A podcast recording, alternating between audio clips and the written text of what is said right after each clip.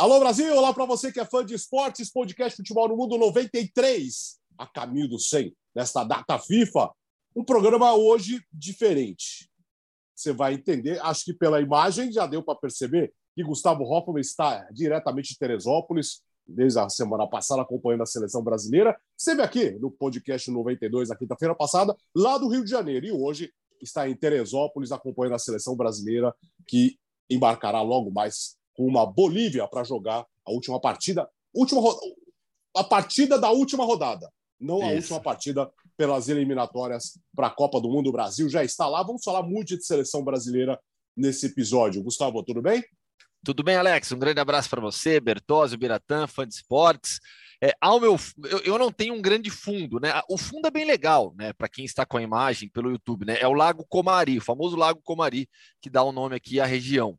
Né? Não posso mostrar o campo para vocês, porque neste momento acontece um trabalho. É, é, é, agora há pouco teve um trabalho tático de finalização de bola parada. Esse trecho, essa parte do treinamento não está liberada para ser filmado. Então, o cenário é esse aqui, ó, com companheiros da imprensa passando ali no fundo e o Lago Comari. Tem fiscalização aí? Tem o, Vinícius da assessoria está aí? Não, não é, precisa é, fiscalizar. Eu acho que eu acho que uma, uma situação. Então, então vira a câmera. Não, não, não, não, não, não, porque é, é, existe uma relação de respeito e confiança é, de todos os profissionais da imprensa aqui com assessoria também. É assim que tem que ser o bom jornalismo. E aí, Léo? Tudo bem, Alex? Grande abraço para você, para o Gustavo, para o Biratã, edição 93 do nosso podcast. Você vê que o expansionismo do mundo Hoffman já chegou até a Teresópolis, né? então, para quem para quem está só nos ouvindo, eu confirmo que o Gustavo está lá. Não é um não é um fundo verde, não é um croma, não é nada. Até porque ele está de casaco. Tá e só em já. Teresópolis nesse momento para alguém estar tá de casaco. Mas é isso, né? Já que sexta-feira a gente passou muito pelos jogos e não teve muitos jogos de lá para cá, eu acho que a gente acabou passando pouco por seleção brasileira, que tinha muita coisa para falar, eliminação da Itália e tudo mais. Mas destaco que a Itália fez a coisa certa, mantendo o Roberto Mantini. Você não esquece em nove meses o que ele fez, o título, os 37 jogos de invencibilidade, o, o bom ambiente, o bom jogo que se mostrou em alguns momentos. E não é por dois pênaltis perdidos, uma bola que entrou, ninguém sabe como ainda, que, que você vai jogar tudo fora. Então, pena que a Itália não vai, mas não, não dá para voltar, não dá para voltar no tempo e, e, perder o que foi feito também, né? É, e é isso. A Itália vai tentar ir para 2026, que são 48 seleções. Aí aumenta um pouquinho a chance, pelo menos. Ah, é, pelo, pelo menos isso. Ô, Bira, usando camisa da seleção brasileira é. tradicional, verde e amarela. E aí, é, Bira? Essa aqui, essa aqui tá até autografada pelo Kaká. É, Nossa. É, também apertadinha também, né? Mas assim, aqui no vídeo só fica do meio para cima, do meio para cima dá para ver. Andar na rua fica complicado. Até que tá autografado, eu não vou ficar querendo sujar muito para não estragar o autógrafo na hora de lavar. Justo. Mas é, só reforçando, então, concordo com o Bertozzi. É, é, muito fácil você pegar uma eliminação como essa da Itália e ah, que desespero! Inaceitável! Tem que acabar tudo! Fim do campeonato do futebol italiano, muda tudo! Bom, é, sabe, não, tem muita coisa para melhorar no futebol italiano, isso é evidente, mas o trabalho da seleção italiana, apesar de tudo, não era uma delas. É, aconteceu, aconteceu, foi um absurdo não ter se, é, não ter se classificado para a Copa, mas é, era o melhor trabalho que a Itália tinha, é, tem a, a, na mão. E não, não faria sentido é, dispersar, eu também manteria o Mantini, mas assim, o Bertão, você falou que só lá no só lá no, em Teresópolis que tá frio. Ó, no Canadá também. Ah, bom, é. O Canadá, meteu, o Canadá meteu a Jamaica quatro abaixo de zero e garantiu vaga na Copa ah, do Mundo. Já, já, vai, Jamaica. Por isso o fundo, né, o Biratã? É. Por isso o fundo, né? Exatamente, exatamente. Eu tava, falando, eu tava pensando, Acho que o Biratã esqueceu de trocar o fundo do ESPN League para o é. podcast Futebol Não, não, não, Toronto, Toronto Blue Jays e Montreal Canadiens. Ah, devia estar tá com a minha do Raptors, então, mas eu pus para lavar. São os meus times nas, é. nas, nas, nas, duas ligas, de beisebol e de hockey gel. Times que eu tenho mais simpatia. Canadá também na Copa do Mundo. Vem aí a Copa do Catar em novembro. Estamos aí há sete meses, um pouco, uns dias a menos, vai, seis meses e três semanas da Copa do Mundo. Agora, depois da festa que nós vimos no Maracanã, uh, da goleada do Brasil diante do Chile, é, aos poucos, será que aos poucos começa a ter esse clima de Copa do Mundo e as pessoas começam a voltar a ter um pouco de simpatia e enxergar o Brasil como Copa do Mundo? Porque é impressionante como as pessoas cobram da seleção E olho para as seleções europeias, são sempre as favoritas. Mas o Brasil tem um grande elenco e muita gente boa vai ficar de fora. E sim, é favorito para a Copa do Mundo, né, Gustavo? Sim, já, já explico para quem está nos acompanhando no YouTube que a minha câmera está balançando. É o vento aqui, viu? Tá ventando para caramba nesse momento aqui em Teresópolis, está balançando o, computador. Eu tenho, eu tenho luz aqui também, tu tá balançando tudo. É, Alex, eu acho que quem tem antipatia hoje em dia com a seleção brasileira vai continuar, porque é algo meio inexplicável em relação ao jogo né, ao futebol que a seleção tem praticado, as escolhas dos convocados. Sinceramente, é, até esses últimos dias nas redes sociais, troquei ali algumas mensagens com algumas pessoas, tal, respondendo alguns fãs de esportes, né? O pessoal acha, é, bate muito naquela história de ah, é uma panela do Tite, ah, são convocações sem critério, e eu discordo totalmente disso, totalmente. É, eu é, é que acompanho o trabalho da seleção brasileira desde 2016, comecei a acompanhar a seleção brasileira quando o Tite chegou. Eu vejo o trabalho, eu vejo que há, há, há um trabalho por trás. Ninguém é obrigado a gostar ou achar que o time está jogando bem. Aí que eu acho que entra realmente a parte é, é, de opinião, né? e, e, e o debate é aberto. Mas há um trabalho por trás de tudo o que está acontecendo. As escolhas não são aleatórias. É, tem gente capacitada é, escolhendo, trabalhando, fazendo o dia a dia da seleção brasileira. Me parece bastante evidente que Brasil e Argentina estão entre os favoritos ao título da Copa do Mundo. É, hoje não há uma seleção sobrando. A gente fala muito da França. A gente fala muito da França porque é atual campeã da Copa do Mundo e tem no papel o time mais forte.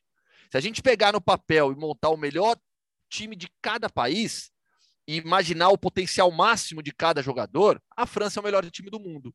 Ela joga como o melhor time do mundo sempre? Não. Pelo contrário, tem um rendimento bastante irregular. A última Euro mostrou isso, quando foi eliminada pela Suíça. Então, Brasil, Argentina, estão entre as melhores seleções do mundo, entre as favoritas, ao lado de França, ao lado de Alemanha, que vai que vem crescendo demais com o Hansi Flick.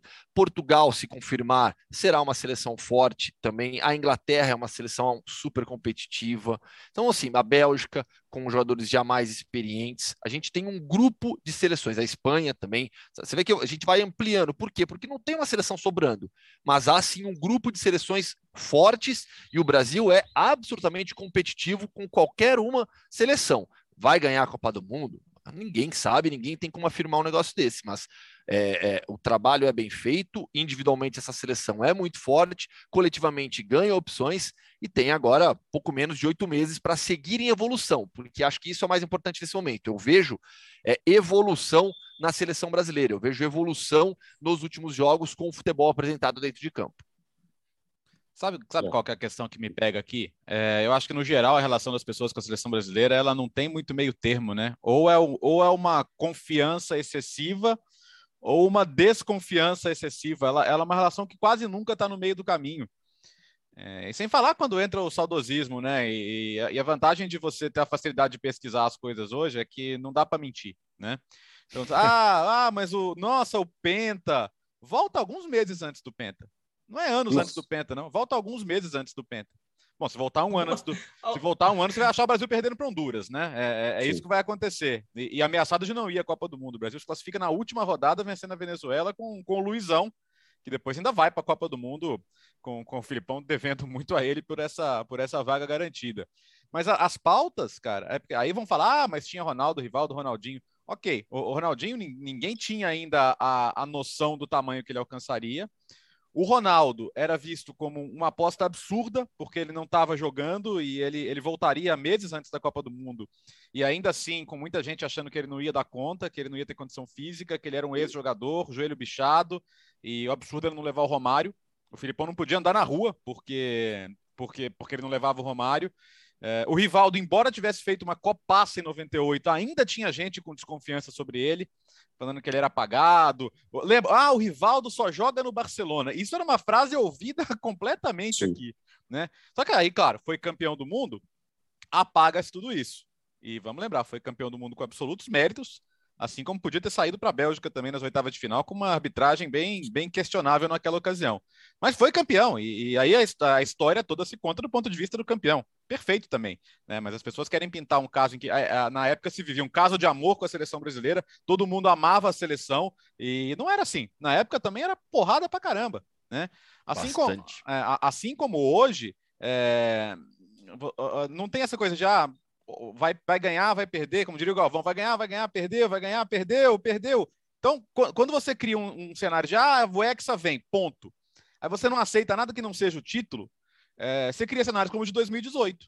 Então, para muita gente, o, o, a, as pessoas ainda não entenderam que o Brasil perder para a Bélgica em 18 era um resultado absolutamente normal, porque o Brasil tinha um bom time e a Bélgica idem.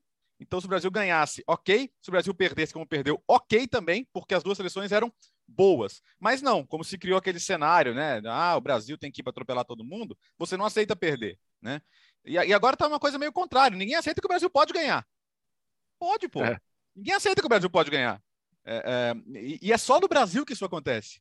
Porque se você ouve analistas do mundo inteiro, todo mundo fala, pô, é, quem que você acha que vai chegar na Copa? Brasil. Brasil. França, Brasil, é, Espanha, é, Inglaterra. É, aí, as pessoas aqui falam quem pode chegar? A Alemanha. Mas elas falam que o Brasil jogou contra ninguém, mas a Alemanha, depois que começou a jogar bem, também não jogou, jogou com menos alguém que o Brasil. Porque as seleções que a Alemanha enfrentou na eliminatória são inferiores à seleção, à maioria das seleções que o Brasil enfrenta aqui. Mas aí você falou, não, a Alemanha, mil vitórias consecutivas. E não estou diminuindo, não. Acho que tem, tem que se olhar para o que está sendo feito na Alemanha, porque claramente o, o, o melhorou. Mas esse, esse, esse peso é muito diferente, né? Parece aquela coisa de que a grama do vizinho é mais verde, então. Mas é, mas é, é assim que as pessoas lidam é, mesmo. É, mas, mas isso me chama muito a atenção. Porque se, se, joga, se joga amanhã Brasil e Alemanha, quem, quem garante que a Alemanha tá. Quem, quem garante que a Alemanha está melhor? Quem, quem, quem pode te dar essa, essa, esse parâmetro? Porque o parâmetro falta para nós, falta para eles também.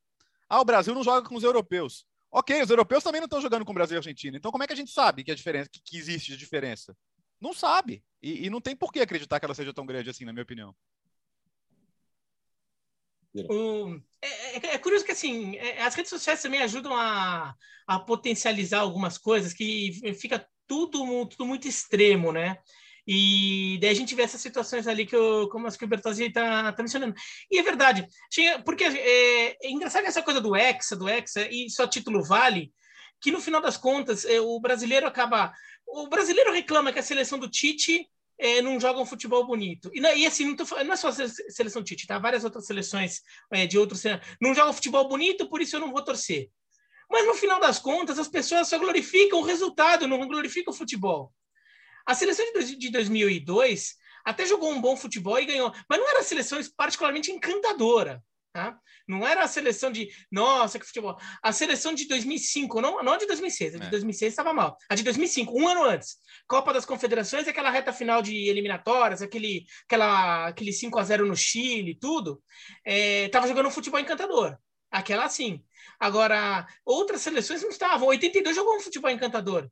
94 não jogou jogou um bom futebol, mas assim. Então, no final das contas, o pessoal cobra um futebol encantador, por isso que não torce, porque, ah, não, tem que jogar mais bonito, babá. Mas no final das contas, as pessoas estão glorificando o resultado.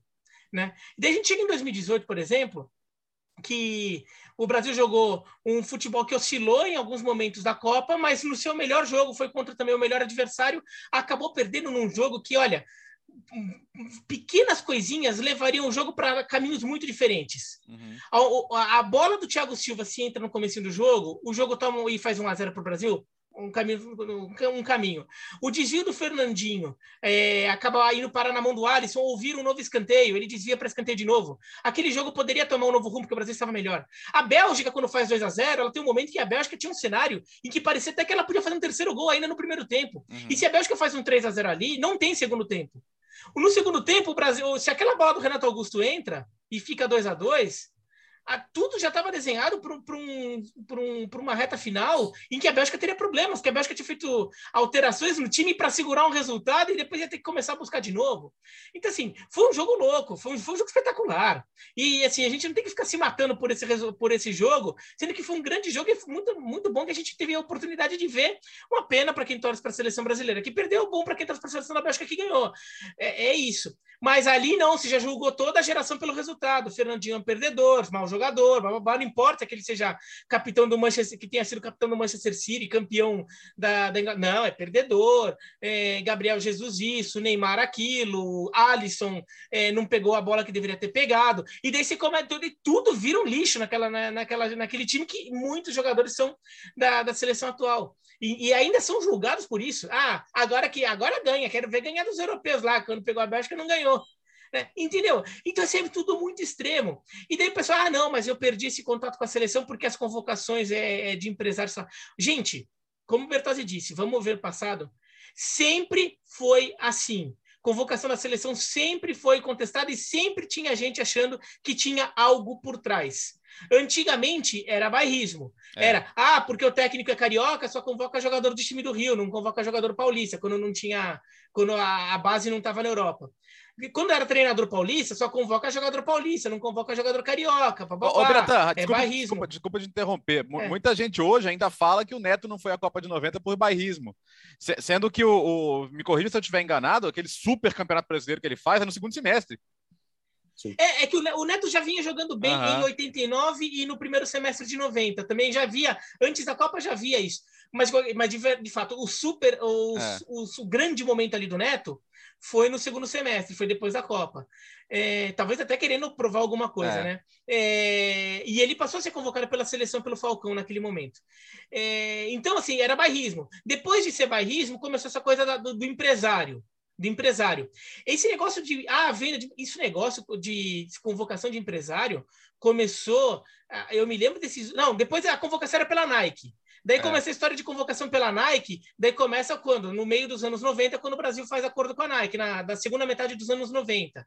Daí, na época do Luxemburgo e da CPI do futebol, começa essa história de que a convocação era para vender jogador.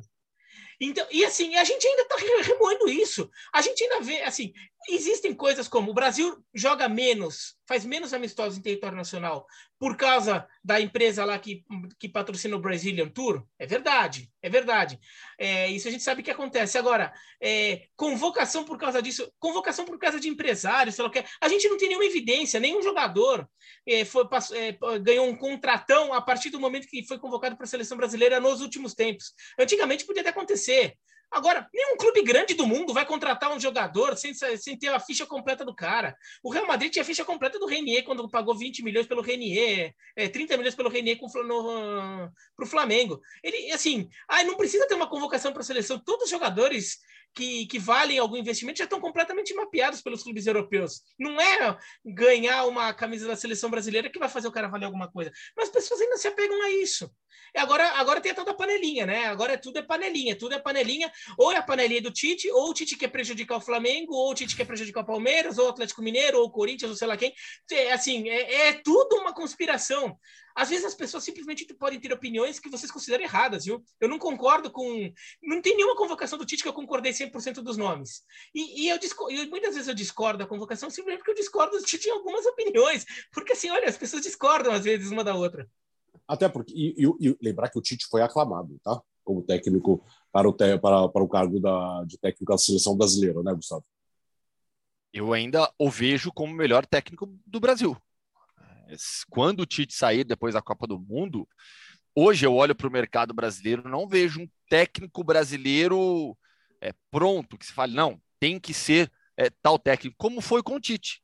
Né? Quando o Tite é escolhido treinador da seleção brasileira, é, é, não era, não vou dizer que era unânime, acho que ninguém é unânime, mas a maioria concordava que não, chegou o momento do Tite. E eu ainda o vejo como o melhor treinador do Brasil. Depois da Copa do Mundo é, desse ano, para 2023, é, não tenho a menor ideia do que vai acontecer, quem vai chegar no cargo. Fala-se muito em técnico estrangeiro, mas hoje, para mim, ele é o melhor treinador da seleção brasileira.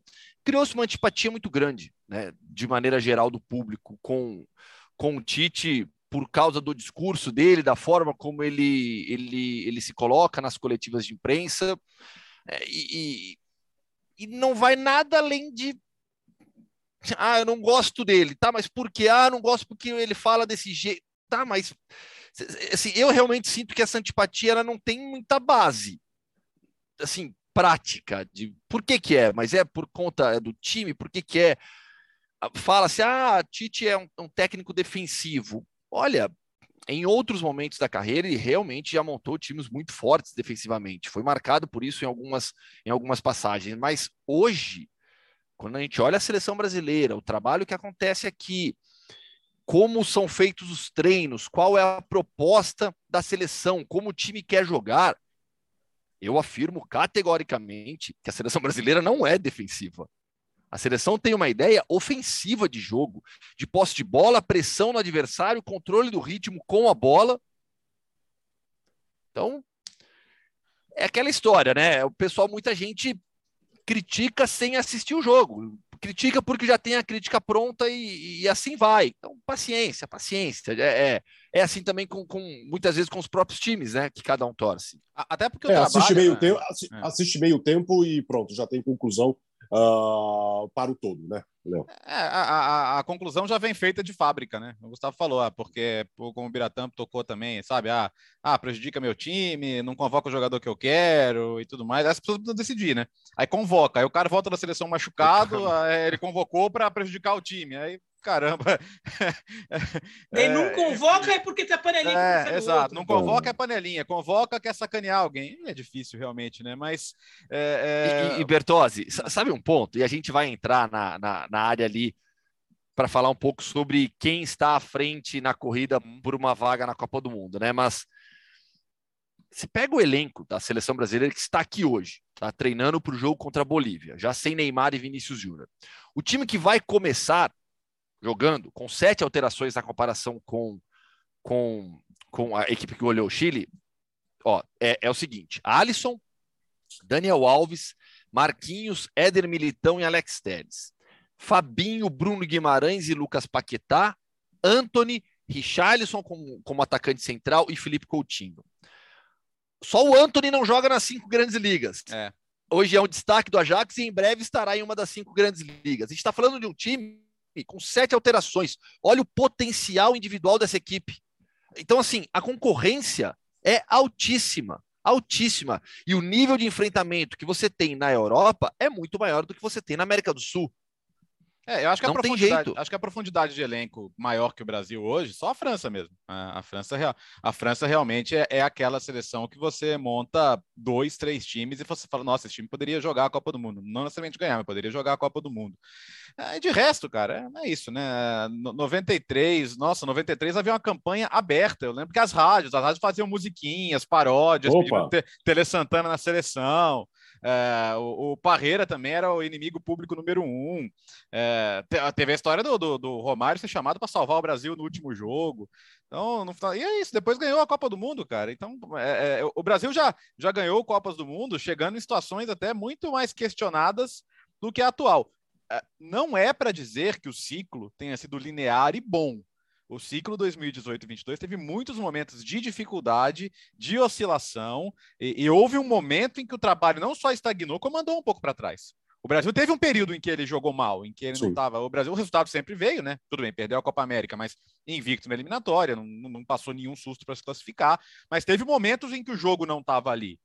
Mas foram buscadas soluções. É, é, é, ótimo que tenham aparecido essas soluções. É ótimo que apareça o Paquetá, que apareça o Rafinha, que apareça o Anthony, que o Felipe Coutinho volte a jogar em alto nível. Também você tem que ter uma coincidência de fatores. A gente discutiu é. aqui a Itália. A Itália teve uma coincidência negativa de fatores. Você teve é, lesão grave de dois titulares importantes, os jogadores que foram importantes lá atrás caíram de rendimento. Tudo isso pode acontecer, mas pode acontecer para o bem e para o mal. Pode ser que no ano da Copa do Mundo você ganhe novas opções, essas opções apareçam para você e, e, elas, e elas te ajudem. Né? Então, acho que é. vale para os dois lados, tanto para o ruim quanto para o bom. E acho que a, a, Rafinha... a, Pode de, falar, pode desculpa. falar. Não, não, não, é, desculpa, a convergência, é a convergência de fatores. Eu acho que o Brasil tem uma convergência positiva de fatores nesse momento. O próprio Bruno Guimarães indo para uma Premier League, sabe, ganhando espaço. Até jogadores que perderam espaço estão começando a mostrar que querem de novo. O Gerson está jogando bem na França.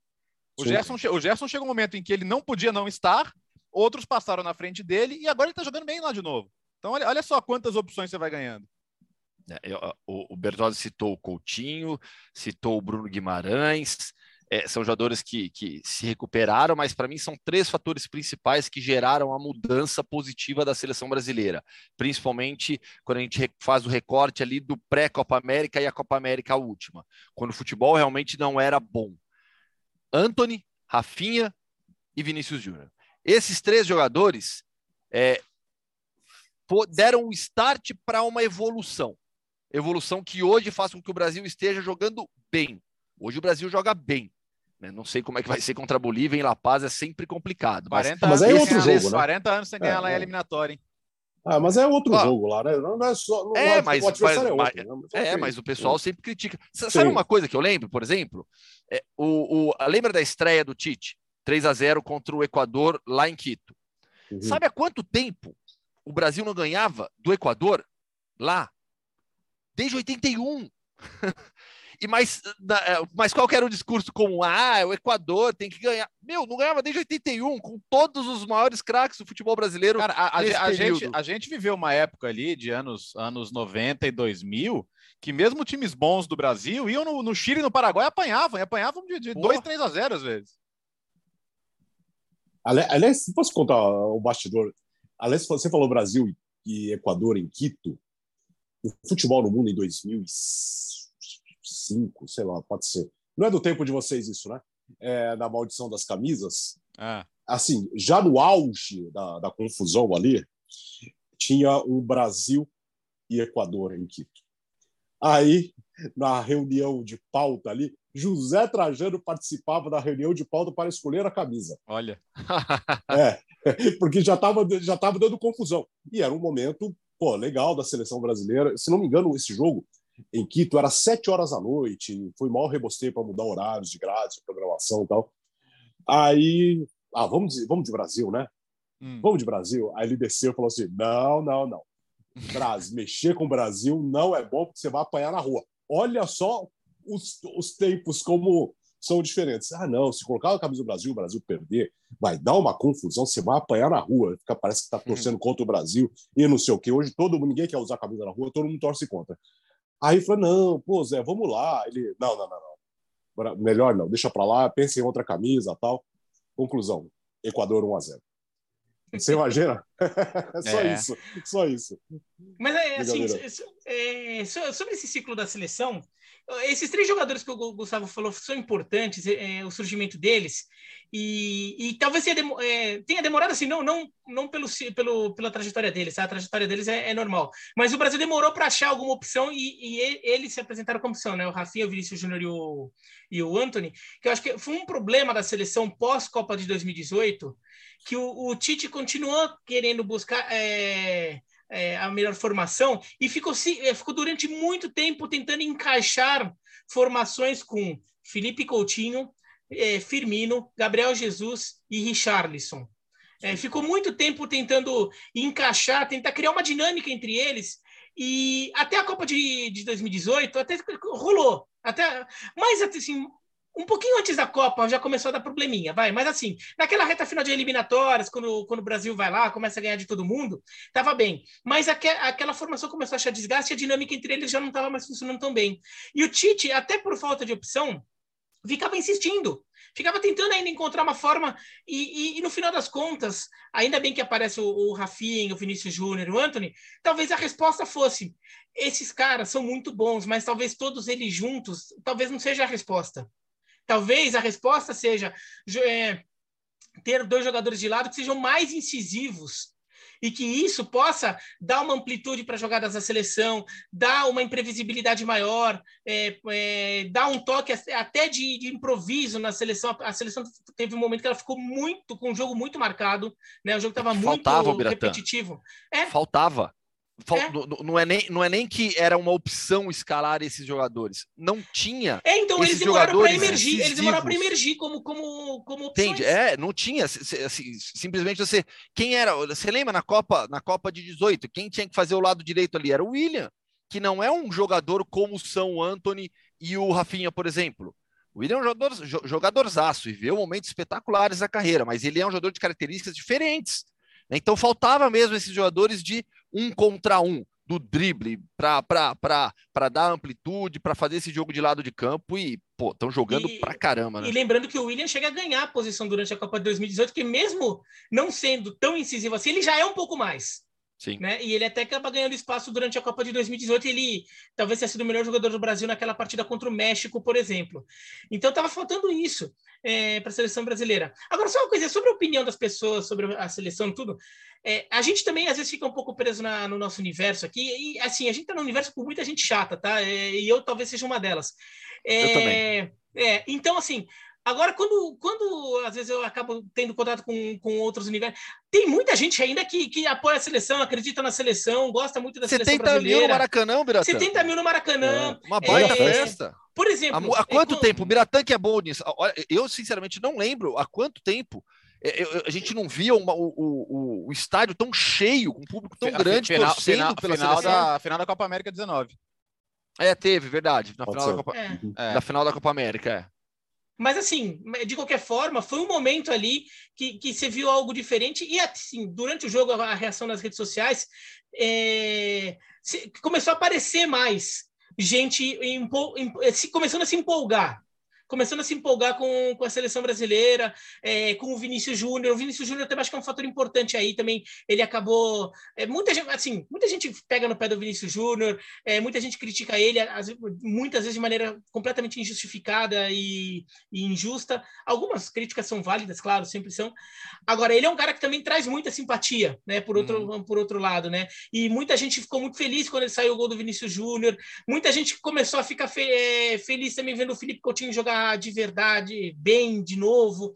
Então, assim, acho que começa também a ter, ter, um, ter um movimento assim. Às vezes a gente também fica muito na nossa no, no, nosso universozinho assim, e tem muita gente que gosta ainda muito da seleção, que, que defende, que torce muito para a seleção e não deixou de torcer. Em nenhum momento é que às vezes a gente também que é, não está ouvindo tão bem essas pessoas. E, e, ontem é o papel nosso como jornalista também não ignorar é, todo esse público, porque às vezes a, a, maioria é silenciosa, né? Às vezes a minoria faz muito barulho. É. Sim. Bom ponto. A turma, do, a, turma, a turma da oposição sempre faz mais barulho. É, mas também tem uma questão. Os jogadores brasileiros, eles, além de, ter, além de ser jogadores, claro, eles precisam, na minha opinião, é, ser comunicadores. Então, são caras que lidam com milhões de pessoas. Eles precisam conquistar as pessoas. Sim, é a seleção brasileira. Então, você pega o Vinícius Júnior. O Vinícius Júnior hoje é um cara que, em muitos momentos, ele joga sorrindo. É uhum. É isso que conquista as pessoas. É isso que vai fazer com que as pessoas tenham simpatia de novo. Tem muito disso a seleção brasileira. De você olhar e falar, pô, olha que cara legal. Pô, então aquele, olha, fez um gol, pô, parabéns, que, que demais. É o Vinícius Júnior. Talvez ele seja esse cara. Não que todo mundo tenha que botar pressão nele para isso. Na, na, Mas acho que ciclo... a seleção brasileira precisa de referência, sim. Precisa de liderança, precisa de carisma mesmo. Então, naquele ciclo entre a Copa das Confederações e o 7 a 1 o Davi Luiz. É. O Davi Luiz foi isso. É que no 7 a 1 também daí tudo volta acabou contra tudo, né? ele. Né? Acabou Sim. com tudo. Porque daí ele, ele fez uma partida tenebrosa. Ele, ele, ele até por ter virado esse, esse líder na, na, comunicação entre seleção e público, ele é o cara que vai dar entrevista. Eu admiro ele por isso, uhum. tá? Tô elogiando ele por isso. Ele vai lá e dá entrevista, dá a cara a tapa quando o Brasil toma 7 a 1 em casa. Só que daí também virou o meme, virou do, eu só queria dar alegria pro meu povo, tudo. Mas, mas ele, ele, fez, ele fez um papel de que ele devia fazer. Assumir, vai lá na, na câmera e fala, alguém tem que falar. Ele foi lá e então ele assim, ele cumpriu o papel, mas é claro, o Brasil perdeu 7 a 1, nem, nenhum seria poupado ali, né? Nem o melhor orador do mundo seria poupado. Mas ele fez o papel dele corretamente. E, e o Davi Luiz teve isso, né? Você vê como as, como as pessoas vão começam a se identificar com o Davi Luiz em algumas em algumas questões durante aquele ciclo. O Alex, é, sobre, diga, diga. sobre esse ponto, eu acho o seguinte também. É, a imagem do Neymar se desgastou muito nos uhum. últimos anos, principalmente desde a Copa de 18. Né? É, em relação à opinião pública no Brasil mesmo, né? não estou nem falando do, do, mundo, não, falando do, de, de Brasil. E o surgimento dessas novas estrelas e de um jogador como Vinícius Júnior, que joga sorrindo, como você falou, não diminui a pressão do Neymar, porque o Neymar chegará na Copa como o, o melhor jogador do Brasil, com a maior pressão possível entre todos os jogadores. Isso é inevitável. Mas é, divide um pouco mais essa tensão do torcedor, sabe? O, o se antes o torcedor olhava para a seleção era só Neymar, Neymar, Neymar nesses últimos anos, agora tem o Vinícius, né? Quem sabe o Anthony não segue em evolução, consegue uma transferência para um grande clube agora no meio de um grande clube, desculpa, um clube de uma grande liga, de uma liga maior que da Holanda, e aí ganha mais destaque ainda na, na Europa, saindo do Ajax, indo para um Bayern, por exemplo, né? Jogando Bundesliga, e aí segue em evolução. Então, assim, eu acho que esses jovens que surgiram conseguiram dividir um pouco é, a atenção, o carinho do torcedor. Por isso que aos poucos vai melhorando essa relação, mas o ponto que o Biratã colocou acho que é fundamental, sair da bolha. Né? De maneira geral, né, a seleção ela é, ela é muito querida.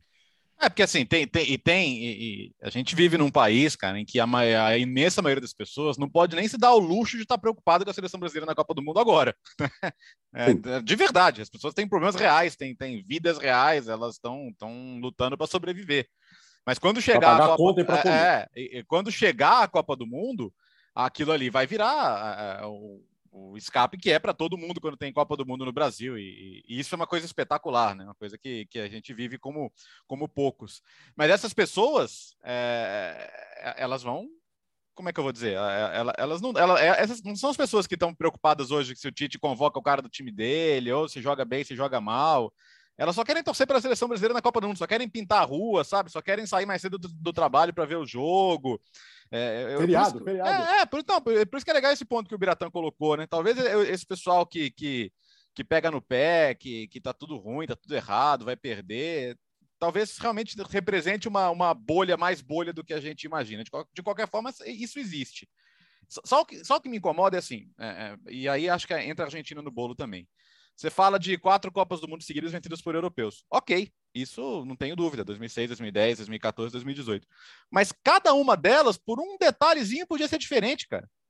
A, a, a, a Alemanha, ela ganha da Argentina em 14 sem jogar melhor. A Argentina jogou melhor a final. A Argentina perdeu chances claras, perdeu gols que, que poderiam ter mudado a história do Três. jogo. Três chances. Três chances perdeu. perdeu se, chances, se, o Thomas Miller, se o Thomas Miller tivesse no lugar do Higuaín naquele jogo, é, assim, é Higuaín, é Palácio, é Messi. A Argentina é. teve chances para ganhar o jogo e, e, teria ganhado merecidamente. A Argentina jogou melhor. E aí, onde é que estaria essa narrativa? Quer dizer, a, a Argentina não, não, perdeu como devia ter ganhado. Podia ter ganhado aquele jogo. Então, foi um detalhe muito mínimo. O próprio Brasil da Copa de 2010 estava conversando isso com o Biratã fora do ar ontem. Eu não gostava da maneira de jogar daquela seleção e, e, e acho que aquele time tinha limites mentais que acabaram ficando claros no jogo com a, com a Holanda. Mas o Brasil era competitivo o suficiente para ganhar da Copa do Mundo. Se, se, se, passa da Holanda eventualmente, seria favorito na semifinal com o Uruguai. E você está na final, você pode ganhar ou perder, cara. Ah, então fica parecendo também que assim, as seleções sul-americanas nem competiram. Foi um massacre. É, o massacre foi 7 a 1 mas fora isso, cara, é, foram até mesmo a Argentina de Argentina de, de 18, que era uma bagunça, uma zona e que os caras estavam se odiando lá dentro, perdeu para a França num jogaço. Jogaço. Né? Jogaço, é. baita jogaço. Então fica, fica parecendo assim que, que Brasil e Argentina vão só para. Quando chegar lá, vão descobrir que eles são pequenininhos perto dos grandões.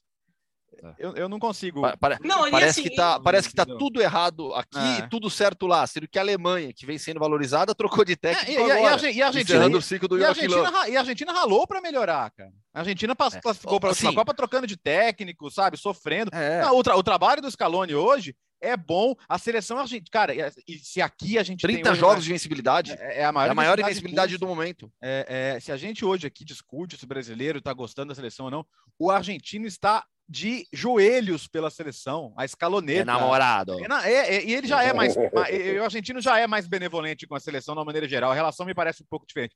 Mas o argentino ama esse time. Ama, ama, ama, ama, sabe? Então, é, quer dizer que vai chegar lá e ganhar? Não. É, e quer dizer, talvez chegue lá, perca as pessoas de São Paulo? Talvez também.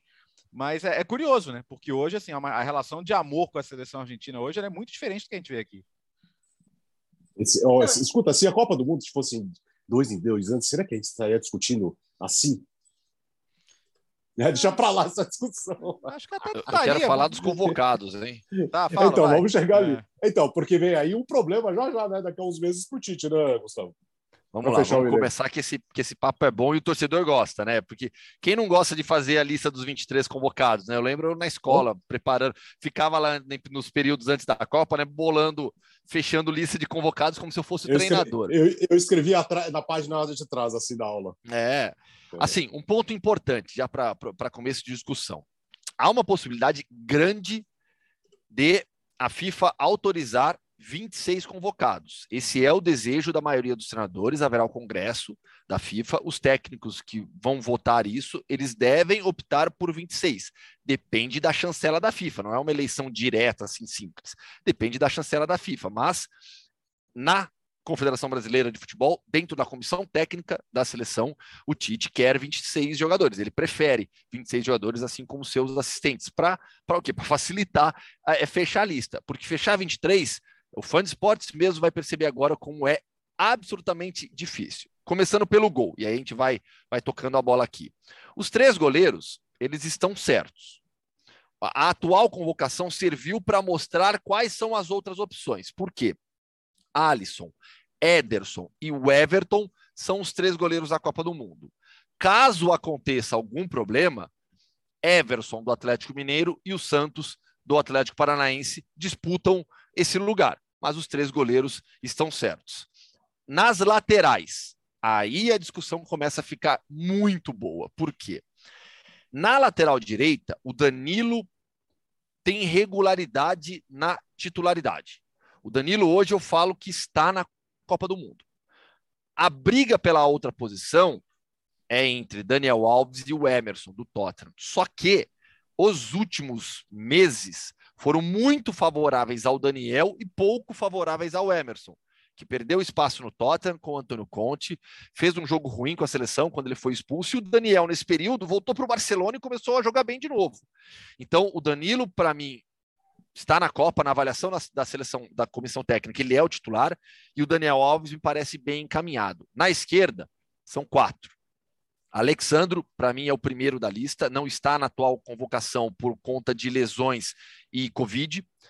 Então, Alexandro, Renan Lodge, que voltou a jogar bem pelo Atlético de Madrid, Alex Telles, que será titular contra a Bolívia, e o Guilherme Arana, que jogou muito bem contra o Chile. Quatro jogadores para duas vagas, sendo que, pelo que eu conheço daqui de dentro, o Alexandro é dono de uma dessas vagas. Diga, Léo. É, é, essa briga na lateral de fato ficou interessante, né, com a volta do Daniel. E talvez não, não como titular, mas como um jogador legal para ter no elenco. Eu, eu mantenho a minha impressão de que o Danilo é um desses caras que aqui são, são desvalorizados, não sei porquê, né? Porque é, é, talvez essa coisa da comparação com o passado, claro que ele não, não, não sabe, não, não, é o Daniel Alves no auge, mas é um jogador que, que cumpre bem a função, dá estrutura para o time. É, você pode fazer uma linha híbrida de três zagueiros ali com ele, enfim, acho que é, é um jogador legal de ter no elenco. A, a, esquerda que ficou muito aberta nesses últimos anos, né? Porque teve o cenário do Lodge, aí Alexandre caiu muito de rendimento, chegou aí para o banco na Juventus. É, então pode ser um caso raro de jogador atuando no Brasil que conquiste esse espaço, porque os, os, os outros candidatos acabaram não, não tendo esse rendimento, né? Então o Arana tem um potencial para estar tá ali também. Acho que a zaga está resolvida, viu, Gustavo? Porque eu acho que se o Gabriel Magalhães tiver condição, ele vai. Seria o veríssimo, né? Mas com, com a questão é. da lesão, assim, ficou um pouquinho mais complicado. É, os zagueiros, é, é, Thiago, Marquinhos e Ademir estão garantidos. O quarto seria é o Lucas Veríssimo. Ele vai voltar a jogar antes da Copa. É, ele era o favorito para fechar essa lista, jogador do Benfica. Com a lesão, é, ligamento cruzado anterior, a gente não sabe como ele vai voltar a tempo de se recuperar e estar jogando bem pelo Benfica para a Copa do Mundo. E aí o Gabriel Magalhães realmente surge como principal candidato. O Felipe ganhou essa oportunidade agora, mas corre bastante por fora. Sobre os laterais ainda, é, o Danilo ele é um fator fundamental na variação tática da seleção brasileira, que ataca quando marca, o Danilo é um lateral na linha de quatro, e quando ataca, o Danilo ele constrói por dentro, sendo um né? E do lado esquerdo, a, a comissão técnica vê o Renan Lodge com condição de amplitude do jogador de lado de campo. Né, vê o Alexandre como mais, mais, como um construtor por dentro, o Arana também. Então você tem esses detalhes na composição do elenco também. É, é, que o torcedor brasileiro também ficou acostumado com uma sequência de laterais pelos dois lados, que eram assim, eram craques na lateral.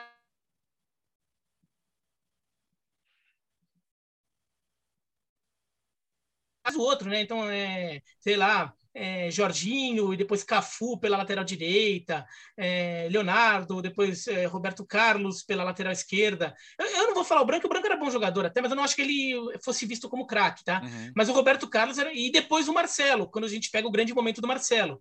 Então, e, e no caso da lateral direita, depois o Cafu ainda vem Maicon e depois Daniel Alves. Quer dizer, é uma sequência de laterais muito bons. Então, o Brasil, é, a torcida fica incomodada. De fato, o Alexandre não me convence completamente. Eu ainda acho que é um jogador que, assim, é... Seria, eu, eu, fico pensando se não tem alguma opção melhor ali para trabalhar pelo lado esquerdo. No lado direito, o Danilo, até por essa variação ali, é, é um jogador que para mim já, já, já vem convencendo bem que tem que ter o lugar dele, por mais que o torcedor se incomode de não ver um trem passando pelo lado uhum. direito, né? É, é, Cafu, Daniel Alves, Maicon, né? Era um trem, passando uma locomotiva que o adversário não tinha como parar o cara. É. O Danilo e não verá. É esse jogador. É. E, não, não verá. e não verá. E não verá por quê? Porque o futebol mudou. Porque hoje em dia, quem faz isso na seleção brasileira é o Rafinha e o Anthony. Sim. Pela forma como a seleção joga.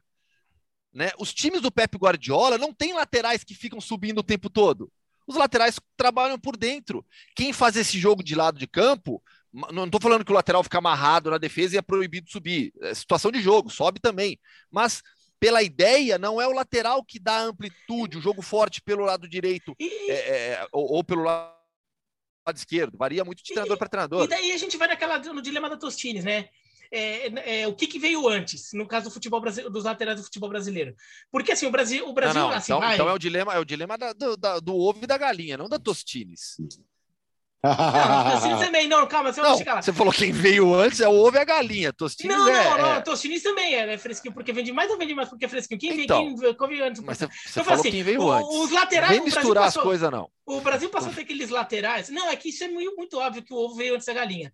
O, o Brasil veio. É...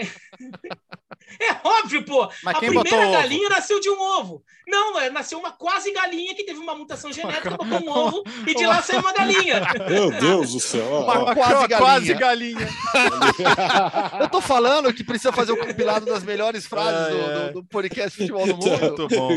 A primeira galinha é resultado de uma mutação genética de uma quase galinha que era a mãe dela. A quase galinha. Tá então, botou um ovo. Fora que os dinossauros já. Assim, o quê? Um quase ovo? Não, é um ovo. Quase os dinossauros ovo. já botavam um ovo. Galinha é descendente de dinossauro, inclusive. Mas aí o. Meu Deus, velho. Puta besteira. Mas, ah. Mas assim. Besteira não, é ciência. O, o Brasil jogou, o Brasil, você lá no passado, o Brasil jogava com. jogou muito tempo durante é, muito, muito anos 70, 84, 3-3, né? Então tinha ponta direita, ponta esquerda, centroavante, aquelas coisas, né? E jogava com um volante e dois meias de armação, às vezes dois volantes e um meia, é, alguma coisa assim. É, variava dentro disso. Só que depois o Brasil vai jogando no 4-4-2, com dupla de ataque. Mas o 4-4-2 do Brasil sempre foi 4-2-2-2. É. Né? Dois volantes é, as, no começo, um volante e três armadores, depois dois volantes e dois armadores. Então ninguém ocupava o lado do campo. É. Então, assim, alguém tem que jogar ali, né? Então, vai, vai no lateral loucão ali, forte, que tem um fôlego desgraçado ali e fica atravessando o campo, coitado, né? É. Imagina. E a gente viu o surgimento de muito lateral, alguns craques, alguns não tão craques, mas que tinham um fôlego desgraçado. E ficava. Então, o que, que veio antes? O lateral que, que veio antes, que pediu passagem para e permitiu é, essa formação, ou a formação tática que começou a chamar esse lateral? De qualquer maneira, o Brasil passou a jogar muito tempo assim, então não tinha jogador de lado de campo em outros setores do campo, não tinha um é, meia sei. de lado, é. não tinha um atacante de lado, e, então, e mesmo, o, lateral, o, e, o lado é. inteiro do campo era do lateral. E mesmo no 4-2-3-1, né, que 4-2-3-1 ele vira uma febre na Euro 2008 e o Brasil joga assim também em 2010. Você tinha o Elano que puxava para dentro justamente para ter esse corredor aí que o, que o, que o Maicon explorava, né, e a lesão do Elano Sim. acabou sendo um fator também naquela Copa do Mundo, né? É evolução tática do jogo, né? É. O, o, o, no começo quase não tinha zagueiro, depois é, foram recuando jogadores. Tem a clássica história do volta Newton, volta Newton, é, na Copa de, de, de 58 e por aí vai. É a evolução tática do jogo, então, a pirâmide daí... invertida é uma ótima leitura. E daí também, como os, times, como os times do mundo começam a usar, voltam a usar ponta, ou num 4-2-3-1, meio aberto que vira ponta, você começa a forçar as costas dos laterais é. do outro time. O outro time já não pode mais se dar o luxo de ter um lateral que fica avançando tanto, porque a cobertura dele passou a ser um lugar mais sensível, porque passa a ter um jogador que imediatamente cai nas costas dele. Então, por isso Sim. também volta a ter mais lateral defensivo. Tem muito zagueiro que vira lateral.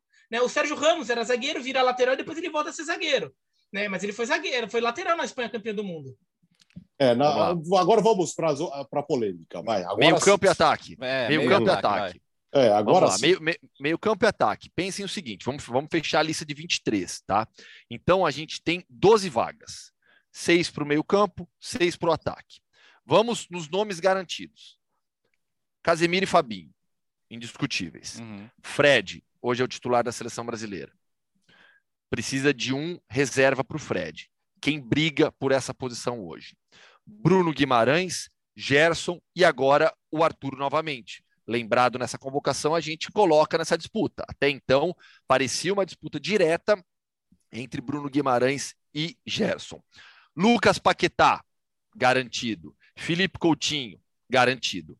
Nisso, das seis vagas de meio campo, fechamos cinco, sobrou uma, que é essa briga do Bruno Guimarães com o Gerson e também com o Arthur. Sendo que, mas aí eu apurei, o Lucas Paquetá todo mundo sabe, já jogou assim na seleção, pode fazer o segundo homem de meio campo. Mas a comissão técnica não vai chamar o Lucas Paquetá como reserva do Fred, porque faltariam é, é opções mais defensivas mesmo, para você fechar o meio-campo se o Fred se machuca, é, tem algum problema, aí você tem que jogar com Casemiro e Fabinho. Não, então a gente, é, a seleção terá um, um reserva pro Fred vai brigar por posição também, mas o Fred é o titular. Então, no meio-campo é essa situação. Porque você poderia fazer uma composição pensando no Lucas Paquetá como segundo homem o Neymar convocado para a função ali de armação que era com que é com Coutinho. Mas isso não deve acontecer. Essa é a situação de meio-campo. No ataque, Neymar, nome obrigatório. Além dele, eu vejo hoje Rafinha e Vinícius garantidos. Sobram três vagas. Três vagas para Anthony, Richarlison, Matheus Cunha, Roberto Firmino, Gabriel Jesus, Gabigol. Olha a disputa que existe hoje para você fechar o ataque. O Anthony vem ganhando muitos pontos, muitos, mas ele é bem mais jovem do que outros que eu é. citei. Tem e eu acho que a experiência é um fator não? a é. ser considerado. Martinelli, Martinelli corre muito, bem muito por correndo por fora, é, mas ele foi Sim. como ele foi convocado. Mas, Rodrigo, Rodrigo, Rodrigo, faltou Rodrigo. citar também, que também está na disputa. Então eu realmente vejo para os seis do ataque, é, Rafinha, Neymar e Vinícius garantidos, três vagas. E aí se estapeiem para decidir Olha, quais vão é, ser os três. Eu, eu, vejo, eu vejo o Anthony na frente do Rodrigo hoje. É, Também. Considerando a segunda opção ali pelo lado direito. E, e de resto, por exemplo, depende. O Gabriel Jesus fazia é, ali também, né? É, é mas a, é, é, o Gabriel Jesus é um. É o Gabriel Jesus e o Richarlison, que em um determinado momento foram pontos firmes, hoje são Sim. pontos questionáveis, né? Hoje você não sabe se eles vão estar nesse grupo. Me permite, Bertozzi, uma ah. informação importante até para essa discussão. O Richarlison é visto pela comissão técnica da seleção brasileira como atacante central que também faz as duas pontas. Então, eu aposto que ele será convocado pensando na função central. Mas com essa possibilidade for, de não. É, isso, é, com a polivalência. Mas com a possibilidade de, de, de, um jogo ou outro pode exigir. Como, e o jogo contra o Chile foi bom para o Richarlison, hein? Porque ele acaba jogando nos, nas duas funções em cada momento do jogo e faz gol. E, e, depois de um período ali, uma temporada tá difícil, o Everton não decola, ele teve problema de lesão, ele não teve férias também, né? Foi, foi importante esse jogo aí para cravar um pouco fincar um pouco o pé do Richarlison ali nesse grupo. Eu acho que ele é um candidato forte a ter é, uma dessas vagas no final das contas. Essa Mateus vai dar, essa Cunha vai, vinha bem. Isso vai o Matheus Cunha aproveitou bem as uhum. oportunidades. Eu acho. A, a, sabe qual é um fator importante? O meio de temporada agora e as transferências. Sim. O Anthony, que eu citei, se ele sai do Ajax e vai para um clube é, como o Bayern, sabe que ele joga? Sabe que ele vai ter sequência? Uhum. Rafinha, Rafinha dificilmente fica no Leeds pelo noticiário.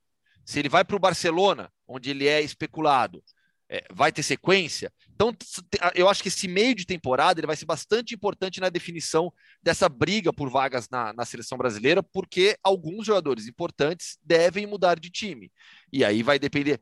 Uma, uma frase de um integrante da comissão técnica, para mim, é, na época da convocação, o momento vai é, falar muito alto por conta desse equilíbrio na disputa.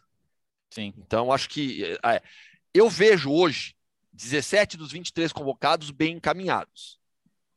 Mas essas outras seis vagas, pelo menos, talvez sejam nove, se aprovarem 26, vai ter bastante disputa ainda. E até por isso o ciclo de amistosos de junho será importante, né? Sim. Não, esse fim de temporada vai ser importantíssimo. É, vamos fazer uma coisa diferente, é, já que o Gustavo Hoffmann se ofereceu para participar do futebol no mundo direto de Teresópolis, não poderíamos ficar sem o mundo Hoffman hoje. Vamos ver, será que ele, no improviso, vamos ver o que, que ele preparou para o mundo Hoffman hoje. Vai, Léo. Então vamos lá, diretamente do, da, da belíssima Teresópolis, o expansionista Mundo Hoffman.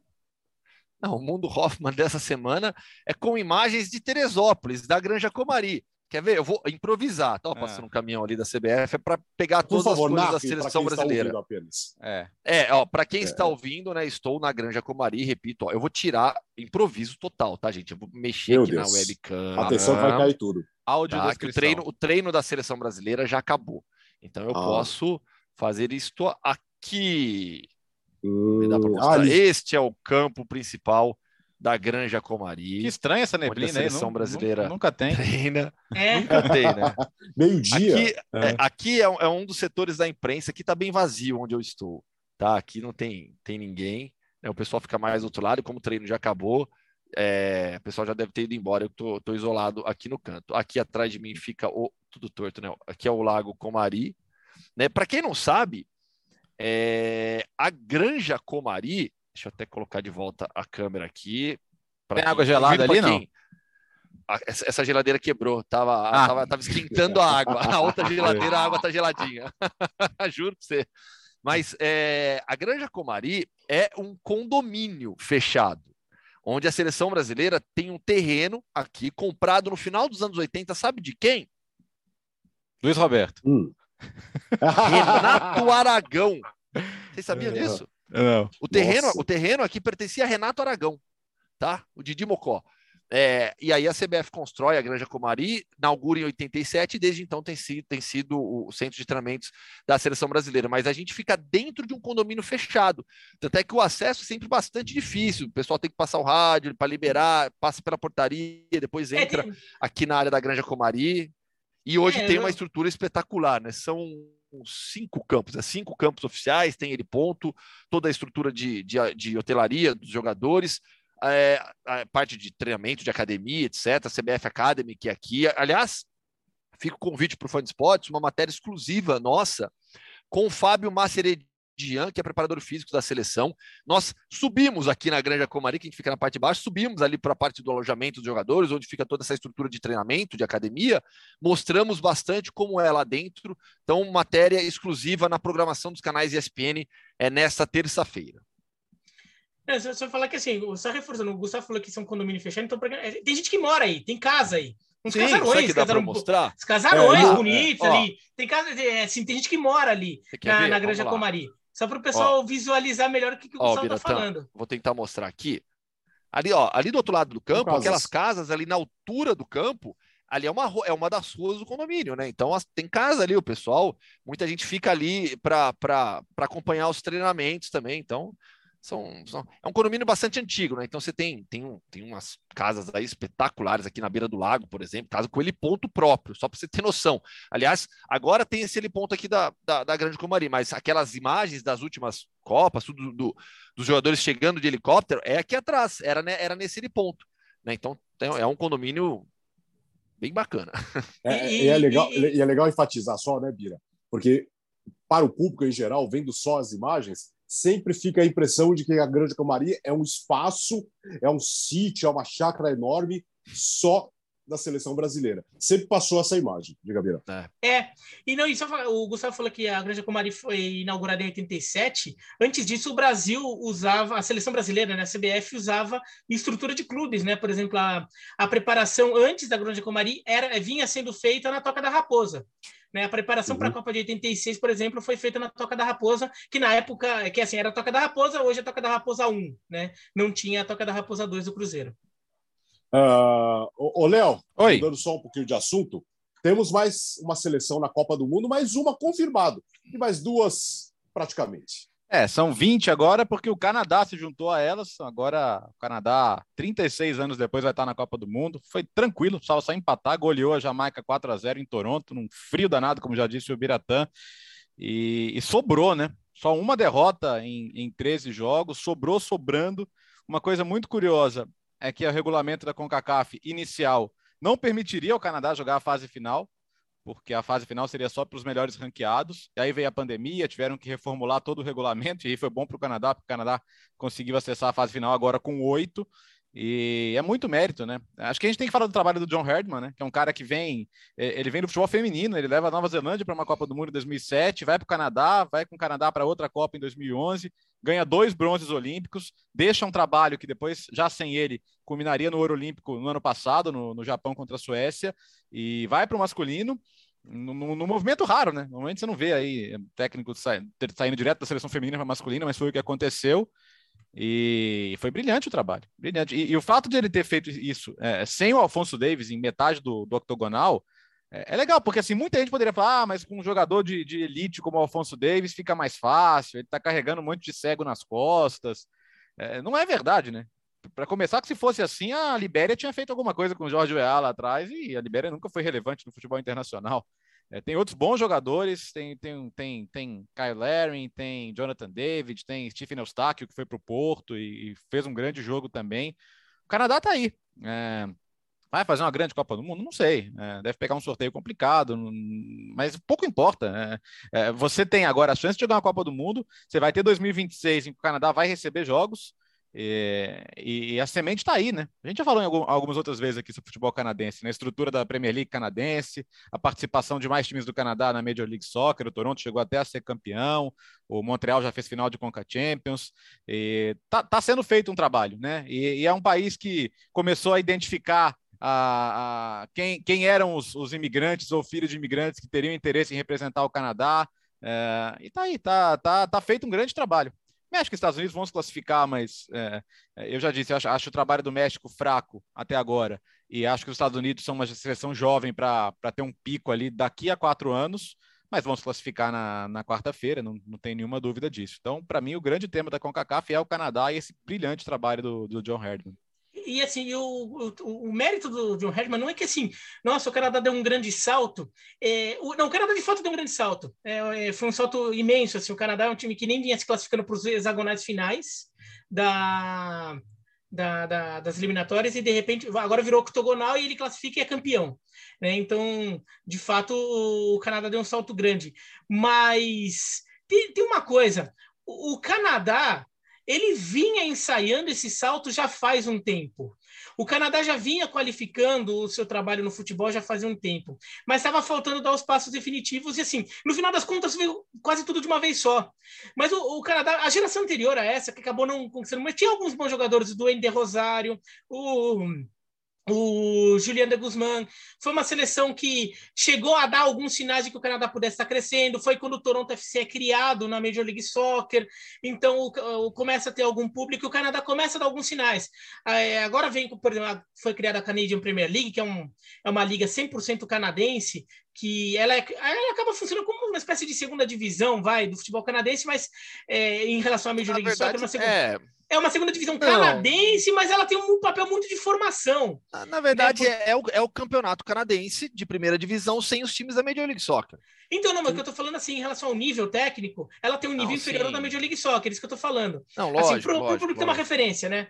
É, então, mas assim, ela, ela acaba fomentando muito a formação, porque ela dá oportunidade para jogadores canadenses que no nível da Major League Soccer nem tantos conseguem espaço. Agora na Canadian Premier League aparecem mais. E alguns jogadores que foram para fora. Mas, assim, já, já o Canadá já tinha condição de, por exemplo, já ter beliscado vaga na Copa, por exemplo, quando o Panamá conseguiu na Copa passada. O Canadá já chegou perto, ficou a um ponto de ir para final, não foi para hexagonal final por saldo de gols, já vinha ali, belis, chegando perto e não conseguia. É que quando conseguiu, conseguiu tudo de uma vez só. Né? Não foi assim de pouquinho em pouquinho, né? O, o salto foi grande, mas é, é, um país que, que assim, não dá para achar que foi acidente, uma geração que deu certo. Temos motivos para acreditar que o Canadá pode virar uma força dentro do universo da CONCACAF.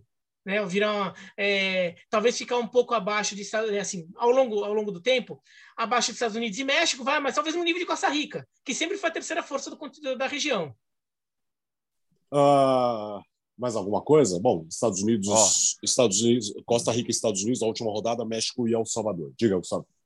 Não, não, não. É, hum. Só ia falar o detalhe sobre Teresópolis, né? Que aqui uhum. o tempo muda de uma maneira absurda. Né? Tá com calor comecei... agora, é isso? Não, tô passando mal de calor aqui, porque o, o, o, frio já saiu, vou ter que tirar a blusa que não tô aguentando. O frio já saiu e agora, assim, a, a, aqui a gente está na serra, né? Na, na, na, Serra dos Órgãos, que é o nome. E o famoso russo, que é, que é como o pessoal daqui chama neblina, né? Vem, esfria e de repente vai embora, aí depois esquenta no, no mesmo dia. Esquenta e esfria umas duas, três vezes. Impressionante. É bom, o importante é se cuidar para não pegar uma gripe, né? É. Ficar pelo menos, tem jeito. Pelo menos, pelo menos a sinusite não, não tem, porque o ar é puro, né? Ah, sim, ao menos isso, isso ajuda. É, isso ajuda, porque aqui, aqui em São Paulo a situação tá difícil. Gustavo, e, ó, então... e, a, e a, seleção ah. não volta mais para cá, tá? Tem esse detalhe agora. Uhum. Hoje foi a despedida daqui da Grande Comari. Porque o Brasil é, não retornará mais à Grande Comari até a Copa do Mundo. Não vai, não vai uhum. ter preparação aqui. Né? Essa é uma notícia até que a gente deu faz algum tempo, faz um, um, pouco tempo. Né? A seleção brasileira vai direto para o Catar, se apresentar direto, os jogadores se apresentariam direto no Catar ou diretamente em uma cidade a ser definida, em um local a ser definido na Europa, e de lá seguiriam para o Catar. Por que, que isso não está certo ainda? Porque depende do sorteio. A, a, os jogadores terão que se apresentar sete, antes de, sete dias antes do início da Copa do Mundo. Se o Brasil cair no grupo B, por exemplo, a tendência é que todo mundo se apresente direto no Catar.